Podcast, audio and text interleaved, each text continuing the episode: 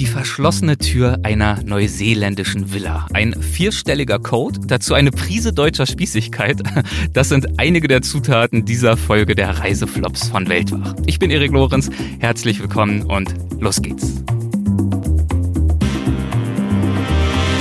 Mein Gast heute ist Abenteurer, Autor, Redner und Moderator Christo Förster. Hallo Christo, ich freue mich sehr. Hallo, vielen Dank für die Einladung. Sehr, sehr schön. Du möchtest uns heute eine Geschichte aus äh, Neuseeland erzählen, glaube ich. Das ist richtig. Schön. Ja, ich war da mit meiner Familie. Wir haben zwei Kinder. Ja. Und das war so die letzte Ausfahrt, bevor unsere Tochter, die ältere, eingeschult wurde. Aha. Denn wenn du nach Neuseeland reisen möchtest, dann tust du das natürlich tunlichst im Winter, ja, im deutschen Winter ja. und auch über einen längeren Zeitraum. Und das ist dann schwierig mit Schule zu vereinbaren. Und bevor unsere Tochter eingeschult wurde, haben wir eben die letzte Ausfahrt nochmal genommen und sind drei Monate nach Neuseeland gereist. Drei Monate und dann also komplett Nordinsel, Südinsel, alles abgedeckt in der Zeit?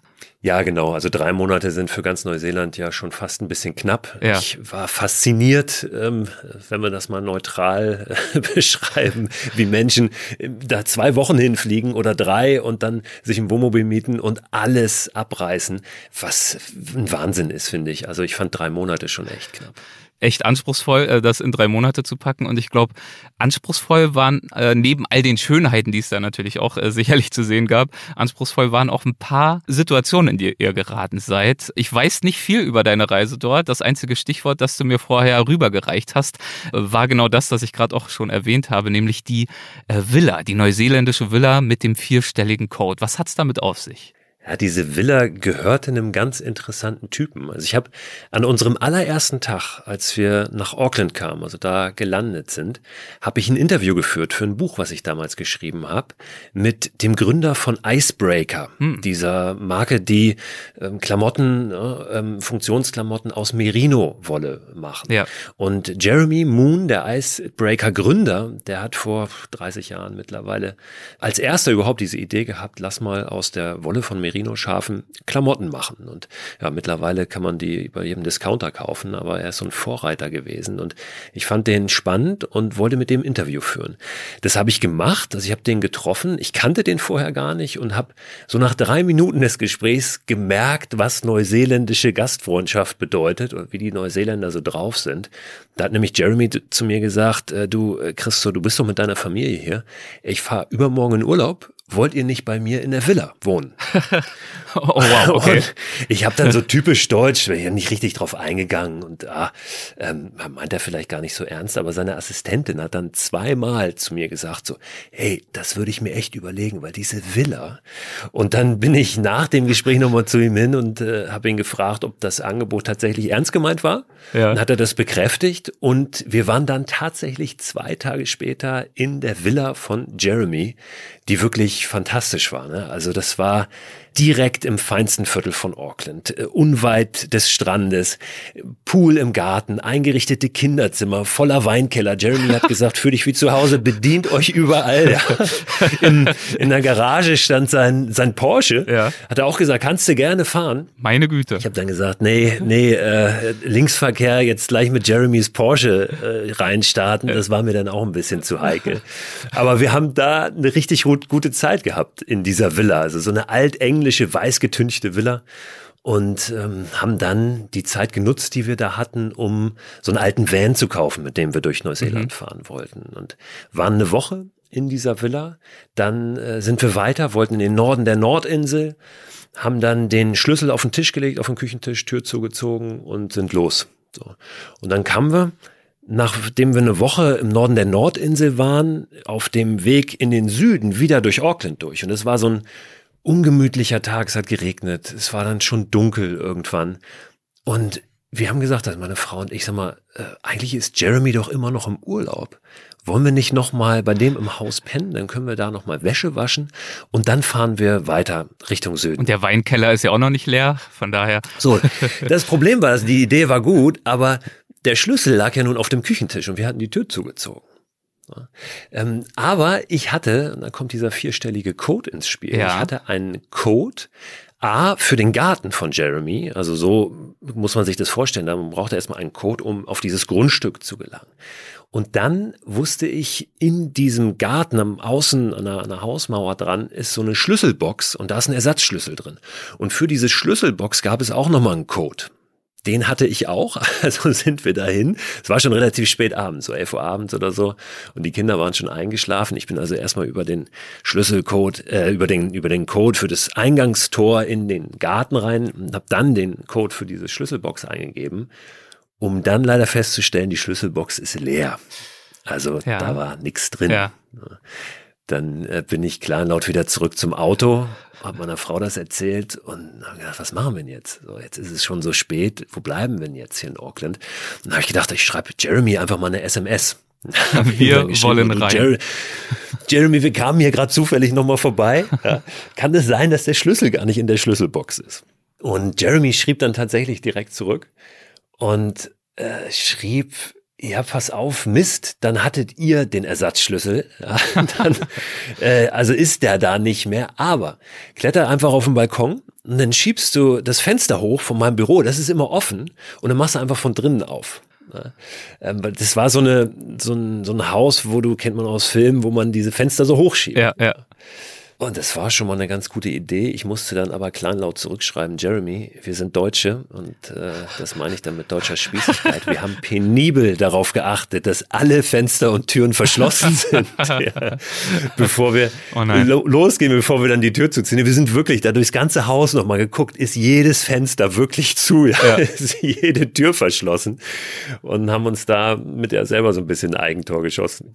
Das wäre ihm völlig egal gewesen. Also die Neuseeländer sind da da wirklich ein bisschen locker. Ja, also dieser Plan B stand dann auch nicht mehr zur Verfügung. Nein, der stand nicht mehr äh, zur Debatte und ich konnte ihm dann nur zurückschreiben, Jeremy, mach dir keine Sorgen, wir finden schon irgendeine andere Lösung. Ja, ich wollte da jetzt auch nicht mehr groß das zum Thema machen. Ja.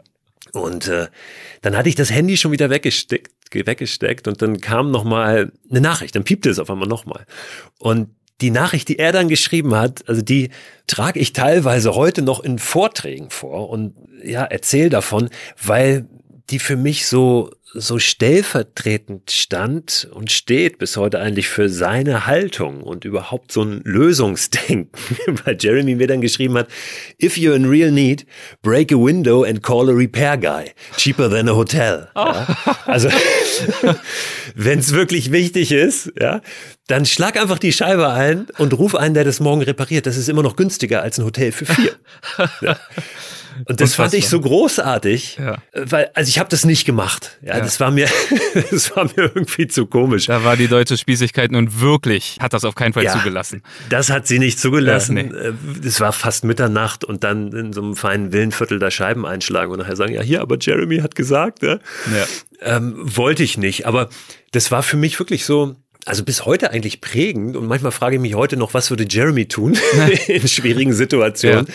weil das ja das wirklich so eine unkonventionelle Idee war. Ne? Aber trotzdem, er hätte ja auch längst sagen können, pass auf, ähm, ja, nicht mein Problem. Also, ne, keine Ahnung, kann ich leider nicht lösen. Aber da in so einer Situation immer zu überlegen, hey, ähm, wie kann man es noch lösen? Also was, was kann man machen? Und mach halt was kaputt, mach's nachher wieder heile, ist immer noch günstiger als ein Hotel für vier. Jetzt weiß ich nicht, was Jeremy für Hotels bezahlt, ja, in welchen Hotels er ist und auch nicht, was ein Repair Guy da in Neuseeland kostet. Fairer Punkt, ja. Ähm, aber ich fand es irgendwie großartig. Wir haben dann eine ganz andere Lösung gefunden. Wir waren äh, in irgendeinem, so einem Hostel dann noch, wo wir noch jemanden rausgeklingelt hatten, weil es ja wie gesagt schon so spät waren. Die hatten auch nicht mehr genug Betten. Ich habe dann mit unserer Tochter, die fünf Jahre alt war damals, auf so einer Beistellmatratze äh, geschlafen, auf dem Boden, in schon so einem völlig überfüllten Schlafsaal und meine Frau mit unserem dreijährigen Sohn im Auto auf dem Parkplatz. also es hat irgendwie noch funktioniert und war natürlich deutlich günstiger als ein Repair Guy. Ja. Ähm, aber ja, wie gesagt, ich fand die, fand die Situation so schön und diese Idee von Jeremy, ja, weil mir das gezeigt hat, so, hey, denk doch mal, denk doch mal ein bisschen quer, auch wenn man das Querdenken heute ja kaum noch aussprechen darf. Ähm, aber das mal zu tun, so ein bisschen jenseits dessen, was so gelernt ist, ähm, nach Lösungen zu suchen, das, das habe ich da mitgenommen aus der Situation. Wirklich ein schönes Beispiel, tatsächlich out of the box thinking, um nach Lösungen zu suchen und aber natürlich auch diese extreme Gastfreundschaft in dem Fall, ne? diese Großzügigkeit es ist sein Zuhause. Und er sagt, im Zweifel äh, zerstöre ein Teil meines, meiner ja. Heimat, meines Domizils, Total. damit es dir ja. gut geht, damit ihr es gemütlich habt.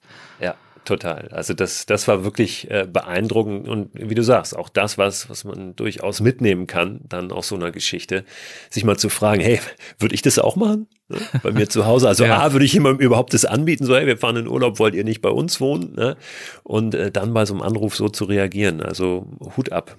Fällt dir spontan ein Beispiel ein ähm, für eine Begebenheit dann später, bei der du, zu der du äh, den Gedanken hattest, verdammt, jetzt stecke ich hier so ein bisschen in der Sackgasse. Was würde Jeremy tun? Immer wieder, wenn ich ähm, auf Reisen bin, wenn ich irgendwelche Abenteuer erlebe, da kommen ja ständig Situationen. Das ist ja letztlich das, was auch Reisen so spannend macht, was Abenteuer ausmacht, mhm. dass du immer wieder in Situationen kommst, für die du noch keinen Muster parat hast. Ne? Und ähm, das habe ich ganz oft, dass, dass sowas passiert und dass ich dann Lösungen finden muss. Also ähm, wir waren zum Beispiel jetzt im vergangenen Jahr im Sommer mit der Familie in Südfrankreich und in den Pyrenäen und hatten ja. da eine Autopanne. Ja, also wirklich richtig Auto kaputt, Kupplungsschaden und aber Surfboards und Material da drin und obendrauf Dachgepäckträger, alles voll und waren eigentlich gerade auf dem Weg in die Pyrenäen, wo wir eine Woche dann wandern wollten. Ja, und in solchen Situationen musst du dann ja auch überlegen, was machst du jetzt? Und ähm, wir haben wir sind ADAC Plus Mitglieder und da ist man ja schon mal ganz gut aufgestellt. Da wird das Auto dann abgeschleppt und so, aber es fährt einfach nicht mehr und es ist, war viel zu teuer, das reparieren zu lassen. Also war äh, die, die Lösung, die der ADAC uns nahegelegt hat, das Auto wird zurücktransportiert, ja, nach Deutschland, damit es da irgendwie weitergeht. Jetzt brauchten wir ja aber ein Auto, um da in die Pyrenäen mhm. zu kommen und diesen Urlaub weiter zu gestalten, weil wir ihn nicht abbrechen wollen und äh, habe dann nach Mietwagen gesucht und keine gefunden, die bezahlbar waren und dann äh, eine Lösung ja erschlossen, nämlich einen Wagen zu mieten, so einen eigentlichen Transporter. Also ähm, das vielleicht dann auch nochmal ein ganz praktischer Tipp, wenn man irgendwo im Urlaub ist, wo die, die Autos zum Mieten einfach sehr, sehr teuer sind. Ne? So, selbst so ein Kleinwagen, so ein Fiat 500, einfach viel, viel Geld kostet für eine Woche. Dann haben wir so einen Transporter uns gemietet, also einen, VW-Bus im Prinzip, wo vorne so eine Dreierbank ist und hinten einfach ein großer Laderaum. Und das war viel, viel günstiger, weil das natürlich kein Touristenwagen ist. Ja, die und, richten sich an eine ganz andere Zielgruppe, ne? Genau. Und den haben ja. wir dann für eine Woche relativ günstig mieten können. War super. Also wir waren zu viert, das war ein bisschen schwierig. Wir konnten noch bei Freunden einen unterbringen, einen Passagier. Und hinten hatten wir aber auf einmal einen riesen Laderaum, wo wir den ganzen Kram reinwerfen konnten und äh, dann zumindest diese Woche Pyrenäen machen konnten, ohne dass wir irgendwie ja ganz ganz groß umplanen und abbrechen mussten. Also Ach, sehr ähm, schön. solche Situationen gibt es immer wieder, aber das ist jetzt eine, die mir die mir gerade spontan einfällt. Also im Geist auch da ganz nah bei Jeremy. Einfach mal noch einen Schritt weiter denken. Genau. Was würde Jeremy tun? kann ich nur empfehlen, sich diese Frage immer mal wieder zu stellen. Dann nehme ich mir die mit aus diesem Gespräch und danke Jeremy zum einen und aber natürlich vor allem auch dir äh, für die Geschichte. Vielen, vielen Dank, Christoph. Sehr gerne, sehr gerne. Danke, dass ich da sein durfte. Ciao, ciao, tschüss.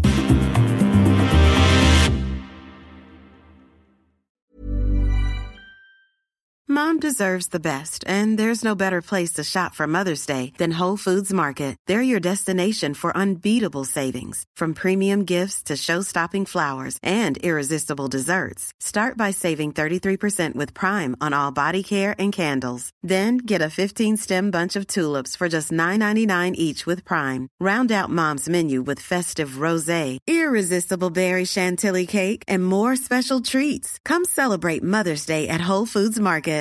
Even when we're on a budget, we still deserve nice things. Quince is a place to scoop up stunning high-end goods for 50 to 80% less than similar brands. They have buttery soft cashmere sweaters starting at $50, luxurious Italian leather bags, and so much more. Plus, Quince only works with factories that use safe, ethical, and responsible manufacturing. Get the high-end goods you'll love without the high price tag with Quince. Go to quince.com/style for free shipping and 365-day returns.